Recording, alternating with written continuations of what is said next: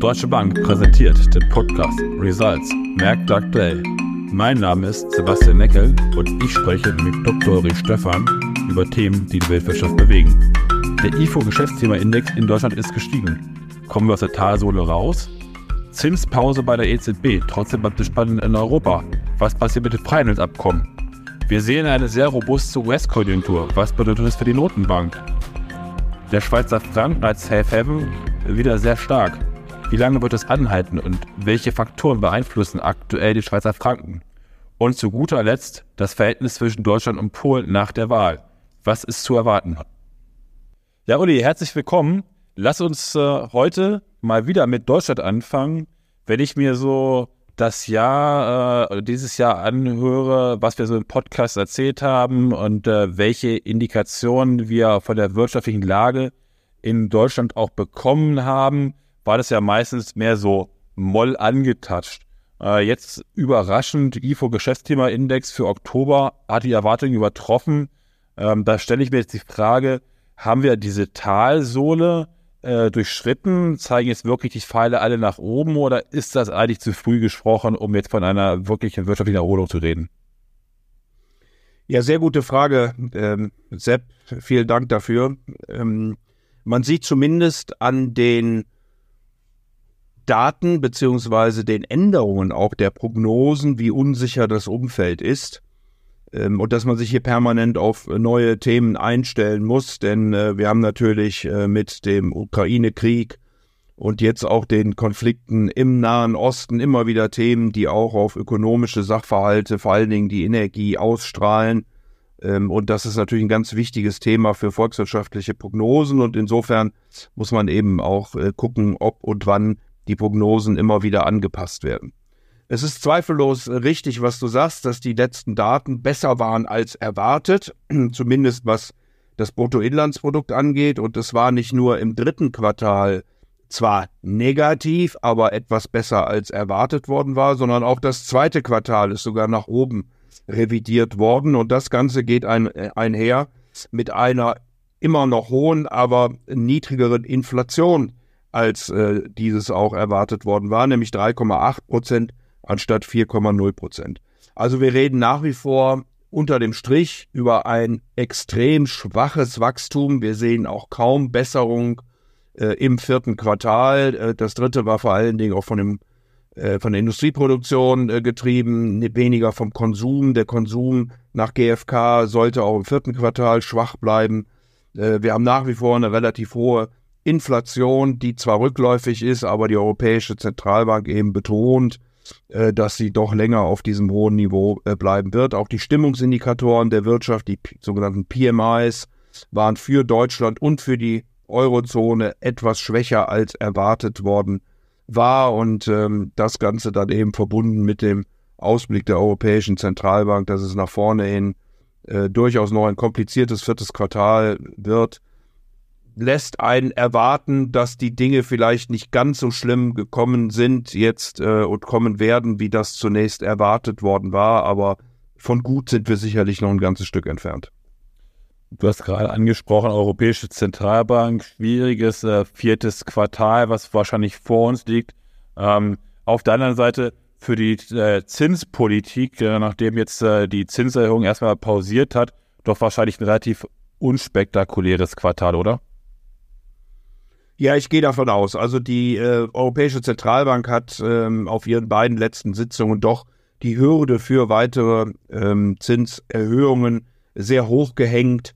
Sie hat gesagt, dass der aktuelle Zinssatz äh, ausreichend und effizient genug sei, um die Inflation äh, auf das äh, 2%-Ziel herunterzudrücken, wenn denn dann ähm, dieser Zins über längere Zeit beibehalten wird. Also ich würde da im Moment äh, nicht mehr erwarten von der Europäischen Zentralbank, eher in Zukunft, dass sie darüber diskutiert, was sie diesmal gar nicht getan hat, ähm, über die Bilanzsumme und die Rückführung der Bilanzsumme, also äh, beispielsweise das PEPP-Programm oder eben auch ähm, über die Mindestreservesätze. Das war mal eine Diskussion im Sommer. Sie sollte eigentlich jetzt im Oktober weitergeführt werden, aber äh, die Europäische Zentralbank hat wahrscheinlich auf Grundlage dieser ähm, Schwäche der Wirtschaft auf weitere Diskussionen um dieses Thema verzichtet.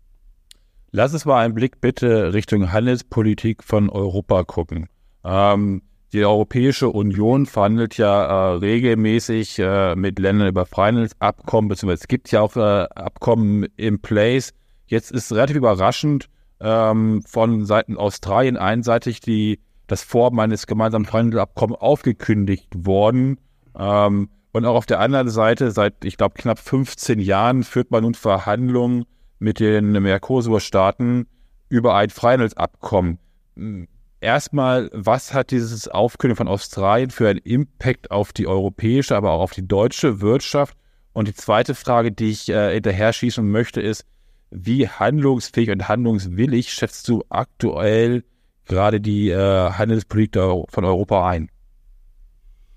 Ja, Sebastian, das ist ein äh, für mich sehr emotionales Thema, ähm, weil ich es für viel besser halte, Freihandelsabkommen zu schließen, als über Near Friendshoring oder ähnliche Dinge nachzudenken.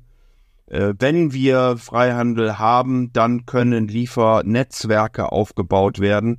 Das heißt, man ist nicht mehr abhängig von einzelnen Pers äh, Ländern oder Unternehmen und insofern wäre das der richtige Weg äh, und nicht eben, wie gesagt, über politische Maßnahmen wie Near- und Friendshoring nachzudenken. Die Europäische Union hat äh, aus meiner Sicht keinen wirklich guten äh, Track Record äh, bezüglich Handelsabkommen. Äh, wir wissen alle, mit Amerika ist das Handelsabkommen äh, am Chlorhütchen äh, am Ende gescheitert. Ähm, selbst mit Kanada hat es Jahrzehnte gebraucht, um ein solches Abkommen zu schließen und auch das nur unter schweren ähm, ja, Wehen sozusagen. Ähm, Mercosur wird auch schon seit ewig äh, diskutiert. Hier läuft die Zeit ein bisschen äh, gegen die Europäer, denn in Argentinien sind ja die Vorwahlen zur Präsidentschaft erfolgt und ein Kandidat äh, ist mit im Rennen noch jetzt in der Stichwahl, der durchaus gegen Mercosur ist und dieses äh, Abkommen nicht weiter verhandeln will. Äh, die Europäer laden hier immer wieder neue äh, Bedingungen auf dieses Handelsabkommen, insbesondere im Bereich Landwirtschaft, aber auch Klimaschutz. Ähm, viele dieser Dinge, um nicht zu sagen alle, sind schon in, in anderen Abkommen verhandelt äh, und unterschrieben und zugestimmt durch südamerikanische Länder. Insofern äh, entzieht sich mir ein bisschen, warum Europa da weiterhin äh, drauf beharrt, äh, weil die Dinge, wie gesagt, ohnehin schon geregelt sind. Und äh, ähnlich, äh, Landwirtschaft ist eben auch das Thema Australien. Äh, hier hat die Europäische Union äh, doch hohe Hürden für die Importe von landwirtschaftlichen Produkten ähm, aufgelegt. Äh, Ähnliches gilt eben auch äh, für Südamerika und Mercosur. Ähm, und daran scheitert es dann, weil diese Länder eben über landwirtschaftliche Betriebe verfügen, weil insbesondere in Südamerika äh, ja weniger Hightech vorhanden ist als mehr ähm, Rohstoffe und Landwirtschaft und äh, Europa eben hier Bedenken hat, wenn diese Güter nach Europa geliefert werden, dass äh, die Landwirtschaft hier beschädigt werden könnte. Ähm, man kann da, wie gesagt, sehr emotional drüber diskutieren. Ich halte es äh, für falsch. Äh, ich glaube sogar andersherum wird ein Schuh draus, äh, wenn die Europäer ähm, über ihre Subventionen nachdenken, ist das wahrscheinlich eines der größten Entwicklungshilfeprogramme, die man durchführen könnte. Aber äh, sei es drum, es ist nun so, dass äh, Mercosur immer noch nicht unterschrieben ist und äh, Australien jetzt zunächst mal geplatzt ist. Äh, hat Auswirkungen nochmal auf die Landwirtschaft, Rindfleisch, Zucker, Milch, weniger offensichtlich auf ähm, Rohstoffe wie äh, Metalle, äh, wie vor allen Dingen auch Flüssiggas. Ja, ähm, vielen Dank. Dann lass uns bitte nochmal auch Richtung USA kommen. Wir hatten bei Deutschland, hatte ich ja gesagt, äh, die Zahlen äh, positiver als äh, äh, erwartet gewesen ist. In den USA wurde ja auch lange Zeit darüber äh, spekuliert oder erwartet, dass es vielleicht doch nochmal die USA in so eine Art leichte Rezession reinschüttern könnten. Bislang sieht es ja überhaupt nicht danach aus. Wenn man sich anguckt, äh, die Zahlen für das BIP-Zahlen für das dritte Quartal, die veröffentlicht worden sind, ähm, sind positiv, äh, sind gewachsen, äh, deutlich stärker gewachsen als das, was die meisten Marktteilnehmer erwartet hatten. Der private Konsum ähm, ist robust, der Arbeitsmarkt ist robust, ähm, die Löhne steigen höher als die Verbraucherpreise. Äh, also von daher eigentlich eine sehr äh, gute Entwicklung in den USA. Was hat das zur Folge für die Fed bezüglich äh, möglicher Zinssenkungen? Die eine Frage und die andere Frage, wenn man sich dort diese Entwicklung anguckt in den USA, dann müsste doch eigentlich der US-Dollar viel fester werden. Ja, die Frage ist natürlich, wie die Geldpolitik äh, nach vorne weitergeht, wenn man auf äh, die Währungskonstellationen guckt. Ähm, wir hatten ja schon über die Europäische Zentralbank gesprochen. Hier wird wahrscheinlich nicht mehr sehr viel kommen. Die Europäische Zentralbank hat den Zins äh, in den letzten Monaten um viereinhalb Prozent angehoben, die amerikanische Notenbank sogar um fünfeinhalb Prozent. Allerdings äh, sieht es so aus, äh, beziehungsweise der Markt preist hier kaum noch die äh, Wahrscheinlichkeit ein für weitere Zinsanhebungen in den Vereinigten Staaten äh, von Amerika. Äh, die Inflation gemessen an äh, Core PCE, also ein bisschen ein anderes Maß als äh, der normale Warenkorb. Äh, PCE ist etwas flexibler, weil mehr Anpassungen stattfinden an das tatsächliche äh, Verbraucherverhalten. Insofern ist dieses das Maß, auf das die FED guckt. 3,7 Prozent nun in der Core-Rate, also ohne Nahrungsmittel und Energie. Die Inflation ist hier rückläufig. Ähm, allerdings muss man auch sagen, dass wir immer noch davon ausgehen müssen, dass wir äh, über das Winterquartal in das Jahr 2024 hinein äh, durchaus äh, eine Abschwächung der amerikanischen Konjunktur erwarten müssen. Ähm, der, der, das Bruttoinlandsprodukt war getrieben durch Konsum und staatliche Ausgaben. Äh, auf der staatlichen Seite wissen wir alle, äh, dass am 17. November das äh, Übergangsbudget ausläuft und ein neues äh, neuer Haushalt verabschiedet werden müsste. Mal gucken, ob das gelingt mit den Konstellationen, die wir jetzt im Kongress äh, vorfinden. Und der private Konsum dürfte eben durch ein doch etwas schwächer werdenden Arbeitsmarkt, durch ähm, die Tatsache, dass die Sparvolumina, die in der Corona-Zeit gebildet werden konnten, mittlerweile aufgebraucht sind äh, und auch durch äh, die Bezahlung von Studentenkrediten, die ausgesetzt waren, jetzt bis Oktober nach vorne in ein Stück leiden. Und ich glaube, das ist dann die Konstellation, warum der US-Dollar hier nicht noch weiter zur Stärke neigt, weil man davon ausgeht, dass die USA doch ökonomisch auch etwas Schwäche zeigen wird. Ob es eine Rezession wird, ist heute sicherlich nicht ausgemacht, äh, kann man aber auch nicht ausschließen. Und damit die Fed dann ab dem zweiten Halbjahr 2024 die Zinsen doch wieder nach unten nehmen könnte. Da sie mehr angehoben hat, wird hier auch mehr ähm, im Rückwärtsgang erwartet. Und insofern, äh, wie gesagt, ist die Dollarstärke im Moment hier ein Stück weit auch der Schweizer Franken ist ja ziemlich stark. Ich meine, nicht wirklich verwunderlich, wird er doch eigentlich immer als Safe äh, Haven äh, angesehen. Und gerade, was wir auch am Anfang besprochen haben, die globalen Krisen, Kriege, die wir weltweit haben, haben sicherlich dazu geführt, dass der Schweizer Franken ähm, entsprechend äh, stark geworden ist. Der Optionsmarkt für, für Schweizer Franken äh, ist asymmetrisch positioniert. Das heißt, Euro Putz äh, die vor einer Aufwertung gegen den Schweizer Franken, vom Schweizer Franken absichern, sind äh, aktuell teurer als entsprechende Euro-Calls. Was glaubst du neben der Unsicherheit, der geopolitischen Unsicherheit, wie lange die Schweizer Frankenstärke noch anhalten wird, beziehungsweise gibt es noch weitere Einflussfaktoren, die diese Stärke aktuell begründen?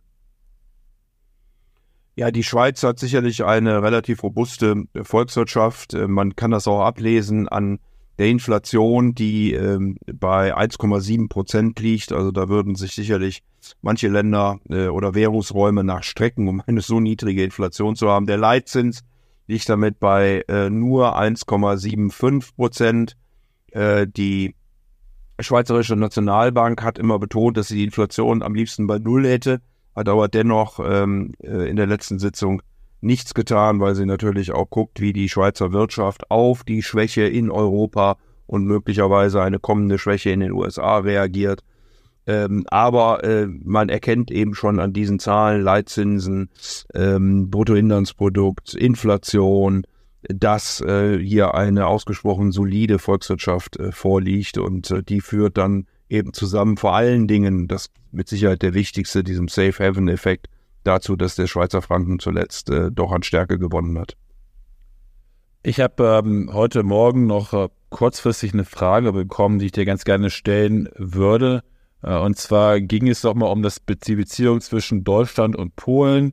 Äh, nachdem ja nun die PIS-Partei abgewählt wurde, ähm, öffnet sich ja Polen ähm, doch deutlich wieder stärker auch für Deutschland. Wo siehst du da in der Zusammenarbeit auch für unsere deutsche Wirtschaft momentan die größten Chancen?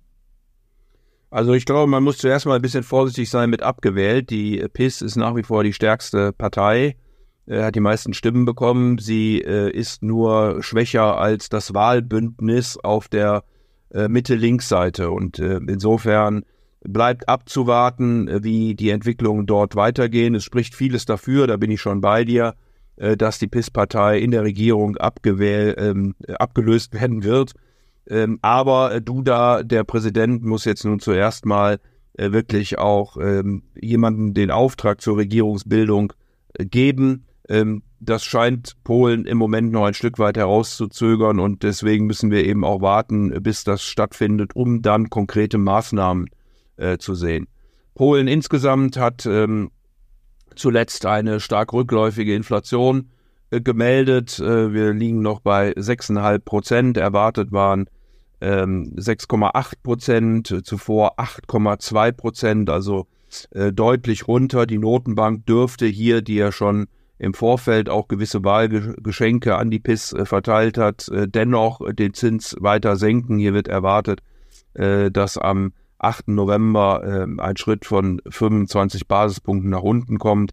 Äh, das Ganze sollte die Wirtschaft dann beflügeln und äh, wie gesagt mit einer neuen Regierung, du hast es ja schon angedeutet in deiner Frage, war es ja sozusagen ähm, implizit angelegt, äh, wird wahrscheinlich die Zusammenarbeit mit äh, der Europäischen Union auch wieder deutlich entspannter laufen.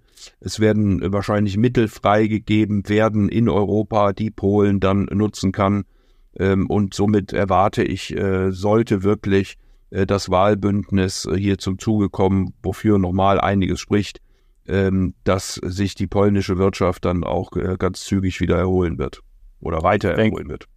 Ich glaube, Ende des Jahres wissen wir mehr. Ich glaube, das Datum ist irgendwie so 25. Dezember oder sowas, ne? Oder ja, genau. Bis äh, Ende Dezember muss äh, wohl hier eine Entscheidung getroffen werden. Und wie gesagt, im Moment sieht es so aus, als würde äh, diese Entscheidung politisch ein Stück weit herausgezogen werden. Ähm, wir müssen einfach abwarten, was, was, was passiert. Aber es sieht wirklich danach aus, dass die PIS äh, die nächste Regierung nicht stellen wird. Ja, Uli, vielen lieben Dank für dein heutiges Update. Äh, zeigt uns doch, dass auch das äh, Q4 äh, in diesem Jahr weiter spannend bleiben wird. Äh, Konjunkturdaten, konjunkturelle Entwicklung, aber auch ähm, das, was sozusagen in Polen an der Rio passieren könnte. Vielen Dank. Sehr gern.